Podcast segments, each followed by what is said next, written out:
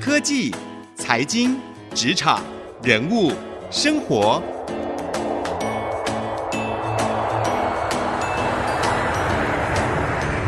创意领航家，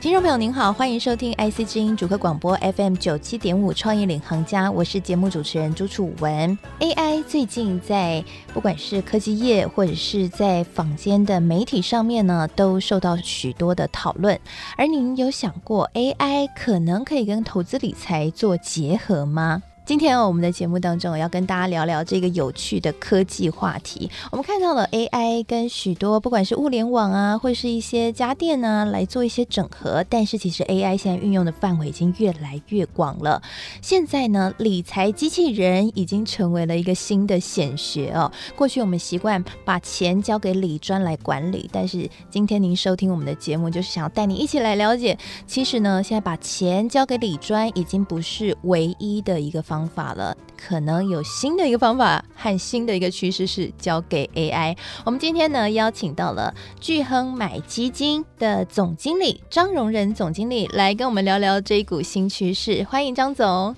Hello，各位听众朋友，大家好。张总，我们今天要聊聊的是理财机器人哈。啊、其实我们知道巨亨最近跟工研院推出了一个。用 AI 来帮大家理财的一个新的一个机器人，很有趣，叫做阿发总管。嗯，其实听到阿发总管这个名字，我们就不禁想到，现在好多机器人真的都取好多可爱的名字哦。对。然后它可以帮助我们管理越来越多的事物哈，嗯像现在我们到那个百货公司啊，机器人可能就可以跳舞给你看，然后跟你 say hello。那或者是到便利商店，机器人还可以告诉你优惠讯息。但现在巨亨这一块，这个机器人是在投资理财上面也开始，机器人可以帮我们操盘，是真的吗？真的可以做到吗？ 对，是真的。因为各位可以想想看哦，其实投资是一件很不容易的事情，对，因为要做到三件事情。第一个呢是要先看对市场，对要先挑对市场。第二个呢是挑对市场以后，你还要买对基金，对然后买对基金完之后还没有结束哦，你还要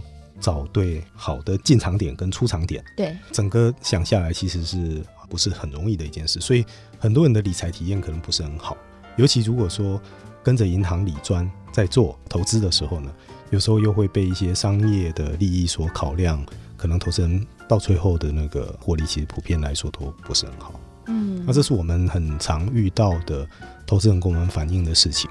那我们自己在这个业内十几年的那种时间，所以也在想说，那如果说可以找到一个方式，帮投资人把刚刚所说到这三件事情做好，对，那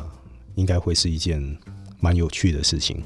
嗯那所以呃，刚好就是这一次跟工研院合作的这个 AI 理财机器人，它基本上它就可以摆脱掉我们刚刚所说的这几个困扰，因嗯为对投资人来讲，可能这个门槛很高，可是透过 AI 的那个协助，可以让投资变得更简单。那我很好奇欸，AI 到底是怎么协助我们投资理财？我们知道，其实 AI 的背景就是大数据，然后对大数据可以帮我们整理非常多可能这一档基金过去的一些相关资料，我自己猜测的是啦哈。是是，然后可能可以帮助我们做一些更好的判断吗？嗯可是它看的是过去的数据，它可以帮我们预测未来吗？对，的确哦，因为人呢，如果说用人力去阅读。数据去分析资对料，然后去看一些总经的一些报告。其实一个人的时间是有限的，嗯，那有多少的那个总经理的那个团队，他可能要建下来，他如果真的要对市场做分析，可能养下来的那个总经理人才可能要几十个人，甚至上百人。拜科技所赐，哈，就是现在的硬体的那个进步，在最近几年可以说是非常的快，哈。对那软体的那个部分其实也是，你看媒体上面其实前几年听到就是 IBM 的深蓝、深蓝电脑，嗯，然后还有就是像最近的 Google 的 AlphaGo，对，他甚至可以跟世界一流的那个棋手还可以赢这些棋王。那也就是说，他的演算法已经走到非常非常前面了。嗯，那我们等于是把 AI 的这一套，想办法用它的借助他们的演算法，然后把它做在投资理财这一块。嗯，对，希望能够让投资人呢，他可以对于未来，对于未来的呃总经的那个情势，透过 AI 的那个方式去进行掌握，然后它是可以达到预测的那个效果。是，所以这个 AI 的理财机器人，我们说它名字很可爱，叫阿发总管阿。发总管它是可以完全取代理专的吗？还是说它只是辅助理专给一些投资建议？嗯，我们希望它可以做到完全取代哇，完全取代。嗯呃对这种呃人的这种顾问的那种性质，他的那个做法其实跟我们一般的那个理解其实没有差距太大，只是他这后面在分析这些庞大的总体经济的资料，还有就是包括各国的货币的走势，包嗯括消化各国的股市啊、债市啊这些一些指数，它后面其实是电脑在运算。嗯那他会对市场呢，在分析完这些资料以后，他会对市场形成一个所谓的 market view，就是他对市场未来的那个走势，他会有一个判断。嗯，那形成这个走势的那个判断以后，他会进一步再透过一个啊、呃量化的模组，再把呃这几类的那个资产里面的基金做分析，嗯然后去挑出基金出来，嗯，然后给出投资组合的建议。嗯那这个投资组合的建议，它其实是用过去历史的回测的资料，它会配置一个最有效率的一个资产配置的比重。嗯举例来说啊，股票，那美国股票里面占多少？然后在债券里面，它可能新兴市场的债券占多少？对，然后美国政府债券占多少？它会嗯形成一个投资组合，它不会去重压某一只基金这样。嗯，所以听起来好像是懒人的福音，也就是是如果我今天完全不懂基金，或是看不懂那些经济数据，嗯是 OK 的吗？就是是可以 AI 可以直接帮我弄出一个好的组合。是，基本上对使用者来讲，他只要填入他对于未来目标配息率或者是目标报酬率、嗯目标年化报酬率、这一套系统，就可以帮你规划出一个投资组合出哎，来。可是我很好奇，那他要怎么样去帮每一个人去设计？他是每一个人会量身定做嘛？因为我们知道每一个人可能风险承受度不一样不，一样，就我对今天是一个二三十岁的上班族，跟一个五六十岁的退休族，可能有不一样的需求，嗯，所以 AI 可以做到为不同身份或不同年龄层来做规划吗？我们平台这边开户的时候呢，它会做一个简单的 KYC，嗯那就是填一些对于呃风险属性的这些承受的那个能力，嗯所以我们在资料库里面就已经有这个 KYC 的资料。那这个 KYC 在做什么事情？它可以反映到有一些基金呢，它是对投资人来讲根本就不能买啊，哦有像说有有一些那个风险属性可能比较偏向保守所以他的，会直接告诉你说有哪些你是完全不能买的。不会，它是坐在系统里面，所以它在嗯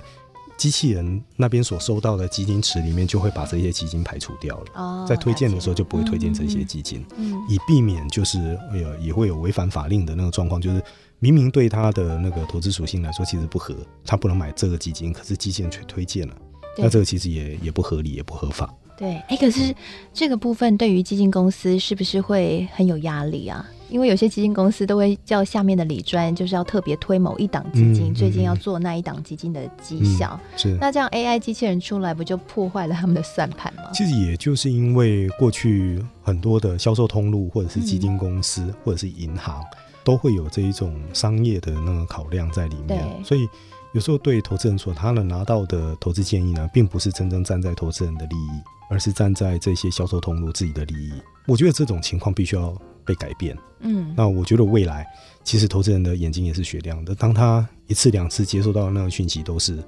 被筛选过的，嗯那我觉得这种状况其实对双方来讲其实都不好，所以我们在阿发总管的这个规划里面，从一开始就是设计，就是不希望有任何的人为的因素、商业因素在里面去干扰到机器人它所做出来的推荐。嗯，对，这是嗯。我们在设计这一套呃系统的初衷。所以这应该也会是未来的趋势，对不对？我觉得未来因为一定是这随样着网络和科技越来越发达，对那整个资讯透明会是一个主流，对，所以不像以前可能资讯不对称，所以都把持在李专的手上。对现在大家都可以有更多自主学习的管道，或没者错说有很多的资料都可以公开的查询。对。所以用大数据的方法，然后结合科技的元素，就是。AI 这样的一个技术，嗯就可以让我们未来在投资理财上面更科技化、更是理性化。是是，对，哎，总经理自己投资基金多久啊啦、其实我在进到基金产业之前，我就已经有在买基金。嗯，以我自己的投资的话，应该有十五年了。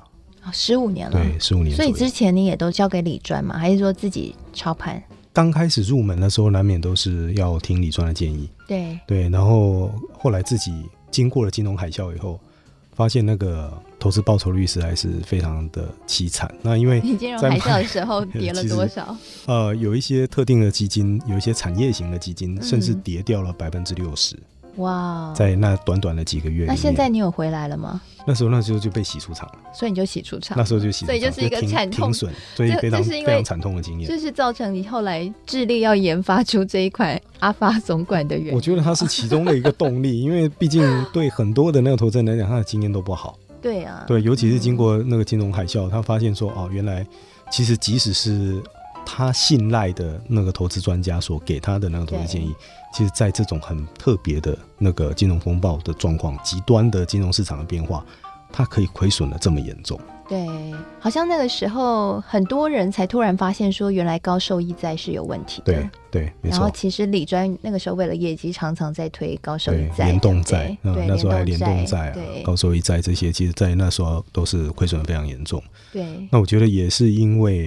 呃金融风暴的那个关系，所以很多人回过头来去思考，到底投资应该要怎么做。好，我们开心哦，邀请到了张总经理来跟我们聊聊现在的一股新的趋势，就是 AI 跟投资理财来做结合，让 AI 运用大数据的力量，帮你阅读完所有的经济的趋势的讯息，然后来给你量身定做建议，适合投资的基金种类有哪些，用更理性、超乎人性的方式，排除掉过去呢人为的干扰，让这个投资理财可以更理性。而且更科技化。那休息一下，广告回来，我们继续来聊聊张总经理自己的投资心路历程哦。在阿发总管之后，他投资的效果有什么样的变化吗？刚刚我们聊到说，金融海啸真的是一个惨痛的经验。那 AI 可以克服这一切吗？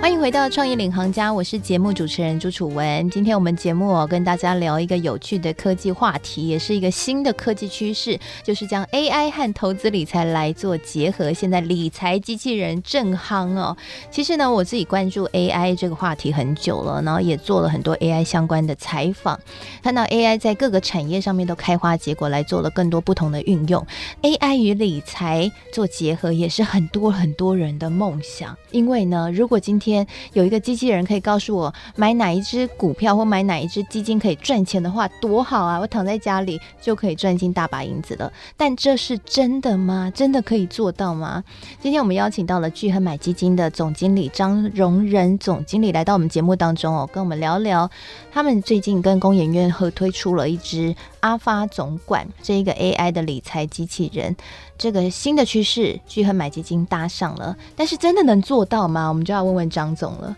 所以张总，你说你投资基金的经验有十五年了吗？嗯然后对因为金融海啸很惨痛，亏损了六十趴，然后后来才开始更加觉得应该要运用科技的力量，嗯让这一切更理性，对不对？是。所以这个也是阿发总管诞生的一个背后的小故事。现在应该你都靠阿发总管在管理你的基金吗？已经不靠李专了我很早以前就没有， 就没有靠就没李有专，再靠就再李也不专相信了。 我觉得我们这一集播出李专会不会他来抗议？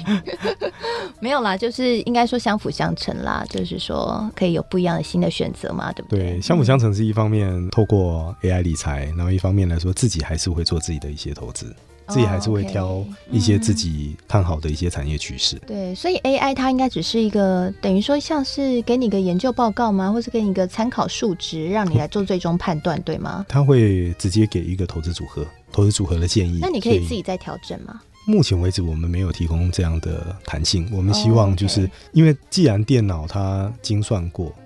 这样是最符合投资人利益的一个组合。嗯我们不希望有中间还有被调整的那个空间，因为调整完以后，你要怎么样去追踪它的那个成效呢？嗯对，所以这也是一开始我们就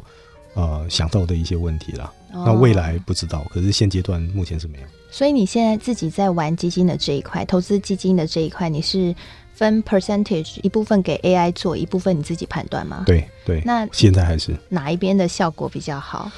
啊，这有其没有很实是尖锐的问题？对，其实是有点、有点、有点呃，怎么讲？有点不好意思，因为我们自己在挑基金的时候，其实难免都还是会有一些个人主观的一对些判断。嗯，那这个有时候对，有时候错。虽然说我们这个阿发总管是从今年四月份推出，可是我对们内部的测试是从去年年底就已经开始了，哦，我们就已经开始 OK 拿嗯拿真正钱进去投资这样。那以目前的那个投资绩效来说，过去的这从去年年底一直到目前为止，我的那一个投资组合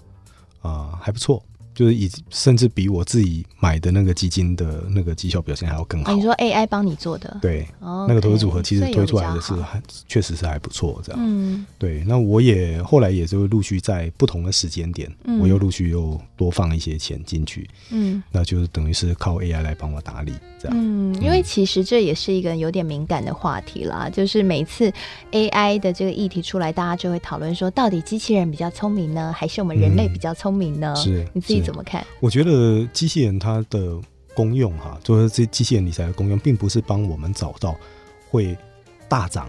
瞬间让人致富的那个市场。它原始的、我们在规划它的呃用意也不是这样，它的真正的目的是排除掉一些人为的主观因素嗯所带来的一些偏误的风险。然后呢，让这个投资组合出来是一个比较理性的投资组合。嗯而且呢，它不会说啊、因为啊某一些市场的那个因素啊，然后有一些啊、大家最近都在买什么基金，所以自然就会想去追逐，或者是会去想要推荐这样的那个标的。嗯机器人它就是一个非常理性的东西，就想说它就是一个电脑。嗯那它所推出来的，我们希望做到的是，在可以承受的波动风险下面，它所规划出来的一个比较有效率的投资组合。某种程度来说，它的目的其实是为了要管控风险。所以在一开始就会要求呃使用者要填入风险可以承受的对程，KYC，度对对哦对就对、是刚刚你提到的对 KYC，所以从那边来帮你判决对就对了。对。那等到嗯真正进到这个系统的时候，其实你只要填入你的目标的年化报酬率，就是你嗯希望你未来一年你可以从这个啊阿巴总管里面，你希望它的呃报酬率是多少？这个数字有什么意义呢？当你的填入的那个数值越高，当然你要承受的波动风险就会越大。对因为里面的它所配出来的那个基金就可能会是，举例来说，你如果投到十个 percent，你预期的年化报酬率可以到十个 percent 的话，那里面当然股票型，尤其是可能是新兴市场或者是产业型的那个股票型基金的比重就会高一点，嗯嗯那你的整个投资组合的波动的幅度就会大一点。嗯嗯嗯这样，可是相对之下，你如果填的那个数值是比较小的，年化报酬率是比较小的，那你的里面的债券的比重就会高一点。嗯，这是想相对的，因为没有没有那种越高投资报酬率的期望，可是风险却还是很低很低，对基本。上没有没有这样的那个组合啦。哎，那我也很好奇哦，因为最近国际局势还蛮变化多端对的。我们看到英国脱欧的议题还是持续延烧嘛。对那最近强生他可能就是要改成用选举来取代这个脱欧的时程，可能对脱提欧前大会选延后了对嘛，所以好像稍微缓和了。是那可是中美贸易战，当然最近几天又稍微缓和，嗯可是也不知道他什么时候这个川普跟习近平、嗯两个又看不对眼，又要开战了哈。是，加上最近大家又开始实施货币宽松政策，嗯，对，像欧洲那边对不对对又开始实施了，所以也有人预期说这个经济的状况可能不会太好，嗯所以在这样的一个时机点，你觉得还是我们可以买基金的适合的时机吗？嗯，我觉得呃，金融市场有一个特色，就是它从来不曾风平浪静过。嗯就是每一个时间段，你很少看到那一段时间是都没有任何的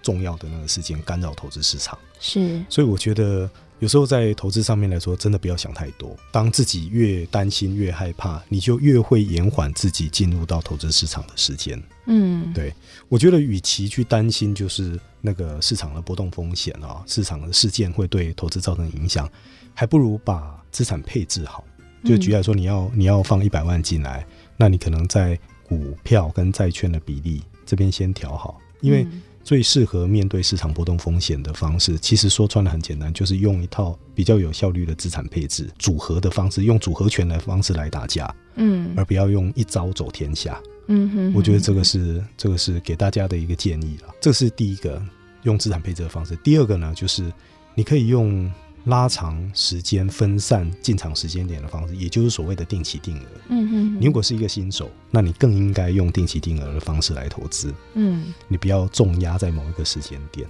哦、对 o k 就是说，起码我现在判断的时机，诶，我买了以为便宜，结果其实它又跌了，但没对关系，我可能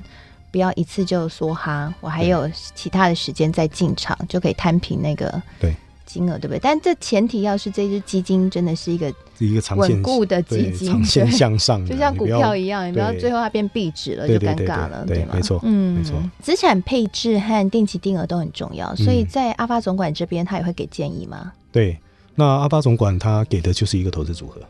他不会，哦他不会是呃重压某一只或某两只基金的那个状况，所以他的投资组合就等于帮你做好资产配置了，是吗？是是哦，所以就嗯等于是少掉了。如果你不会搞资产配置这种部分的话是对。 ，AI 就帮你做完了，哎对不嗯对对，了？那我们的这个阿巴总管还有一个特点，因为它是不收再平衡的手续费的，也嗯就是说，在费用结构上面来说，它只会收一开始的申购手续费。嗯那之后呢，它既没有顾问的费用，嗯不，会有所谓的那个账户管理费，嗯那现在的很多的那个期限理财都有收这一笔，然后也不会说收那个所谓的顾问费，那也没有收再平衡的费用。嗯有些是他一开始的时候告诉你零手续费，那可是呢后面每一次再平衡都要再跟你另外再再收平衡嗯是什么？啊，这个问题很好。所以再平衡呢，其实一开始的时候呢是举一个最简单的例子，嗯我进场的时候呢，我是用一百万进去，可是股债的配置，股票跟债券基金的那个配置各百分之五十五十。嗯可是过了一段时间以后呢，股票可能涨多一点，嗯那债券可能相对涨少一点，那个比例就会偏离原本的五十五十的配置。既然当初算好了这个五十五十的配置是最符合未来的长线的那个规划，那因为市场的变化所造成的这个比例上面的那个偏离，必须要透过一个机制再把它调回原本的五十五十。嗯所以这个中间的卖出一点点股票，买进一点点债券，来让这个比例重新回到五十五十的这个过程，我们就把它叫做再平衡。哦，再平衡，再一次的去进行平衡对的意思对就，是那了。更广嗯义的来讲，其实是每一个不同的时间点，它可能会都会对未来的那个市场有一些判断。嗯，举例来说，它可能这个时候对机器人来讲，它已经不看好美国了，它这对个时候转看好欧洲，我们也会用这个再平衡的机制，就是卖掉部分的那个基金，买进更看好的这个基金类型，或者是这个机制本身，我们也把它放在广义的再平衡里面。嗯嗯 o k 所以就是用 AI 来帮你做一些快速的调配，其实就是懒人福音啦。讲简单讲就是这样。如果你真的都不懂的话，那么你就相信科技吧。简单来说就是这样，它是运用科技 AI 来帮你阅读许多你不懂的艰难的经济的数据，然后给你一个投资组合的建议，再看你要听还是不听。其实这就是阿发总管的核心宗旨，对不对对，简单哦投资，简单嗯投资。OK，好，我们今天很谢谢张总经理来跟我们分享这个新的趋势理财机器人。我们谢谢张总。好，谢谢各位，谢谢。提醒您在投资基金的时候，可以听听张总刚刚的建议哦，就是做好资产配置，同时呢定期定额就可以减少风险。同时呢，IC 之音有开设了魅力口语精进班，职场人的理化课，由台长田丽云以及我们的主持人陶怡和朱利安所开设的课程。那详细情况也邀请大家可以上 IC 之音的官网上面来查询。谢谢大家，我是主持人朱楚文，我们下次再会。